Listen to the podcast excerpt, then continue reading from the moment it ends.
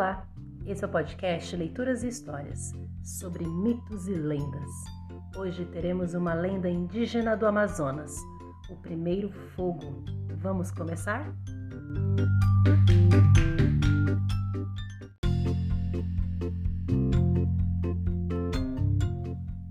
Houve um tempo em que os homens não possuíam fogo e, assim sendo, comiam seus alimentos crus carnes das caças, as raízes, as frutas e os grãos. À noite, serviam-se apenas da luz pequena das estrelas e da lua. Envolvidos pelos mistérios das trevas, mas ainda temiam as feras, pois não sabiam se defender. Tupã, senhor de todos, resolveu por bem doar o fogo aos homens. Lançou do céu a brasa quente, semente das chamas, que caiu sobre uma rocha às margens da curva do grande rio.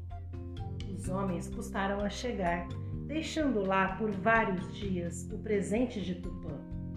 Antes que estes o tomassem para si, o jacaré, vendo o brilho da brasa, pensou ser uma joia. Olhou para um lado, olhou para o outro, certo de que ninguém o via. Guardou consigo a brasa sem dividi-la com quem fosse.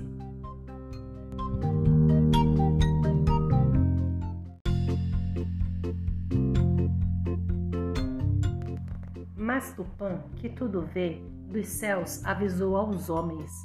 Ordenou que recuperassem a prenda, pois outra igual não tinha para lhes dar. Guiados por um bravo pajé, seguiram os homens para a beirada do rio. Lá buscaram capturar o jacaré.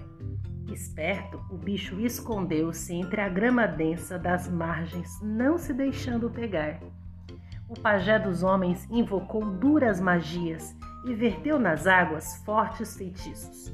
Nada adiantou. Mais do que ninguém, o jacaré soube se guardar. Os homens chamaram a onça. Pediram a ela que tirasse o jacaré de seu esconderijo. A onça rosnou e rugiu até cansar, retornando derrotada para sua toca. Nem o macaco, nem o pirarucu e muito menos o tucunaré conseguiram descobrir onde se esconder aquele que roubara o fogo, presente de Tupã. Iuí, rainha das rãs, tendo tudo escutado, prontificou-se a ajudar.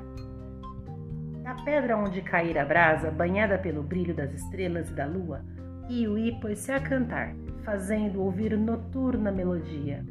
Passado por pouco tempo, cobriu-se o rio de rãs, que, adentrando pela densa grama das margens, tirara o jacaré de seu esconderijo.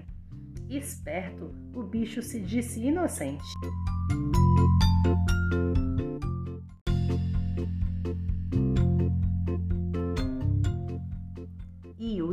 Descrendo do que ouvia, ordenou que suas rãs amarrassem o jacaré com um cipó bem forte.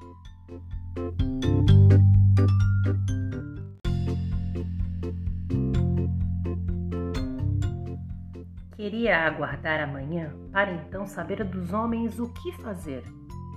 Os homens chegaram com o sol às margens do rio. O jacaré pôs-se a falar, acusando outros bichos de terem roubado o fogo. Primeiro acusou o tucano, depois o sagui, mais tarde a arara. Aí lembrou-se da piranha. Não se esqueceu da jiboia, nem do peixe-boi.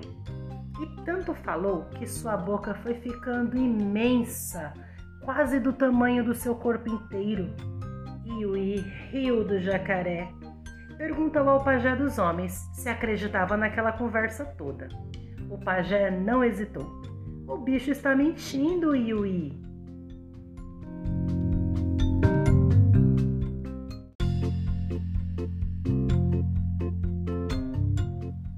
A rainha das rãs determinou então que abrissem a barriga do jacaré.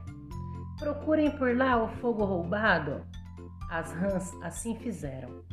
Nada, porém, encontraram. Os homens, vendo o que viam, se prepararam para ir embora, certos de que haviam perdido o fogo. Iuí não se convenceu.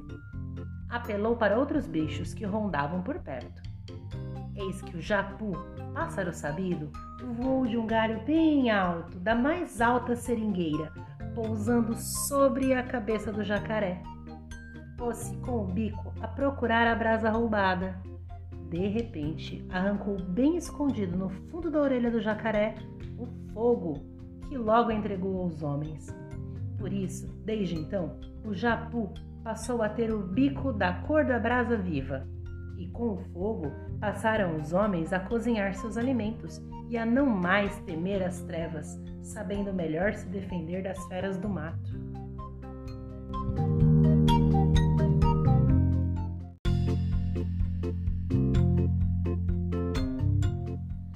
Chegou ao fim mais uma história. Leituras e histórias alimentam nossa imaginação, que nos fazem sonhar e acreditar. Espero vocês no nosso próximo Mitos e Lendas. Até lá!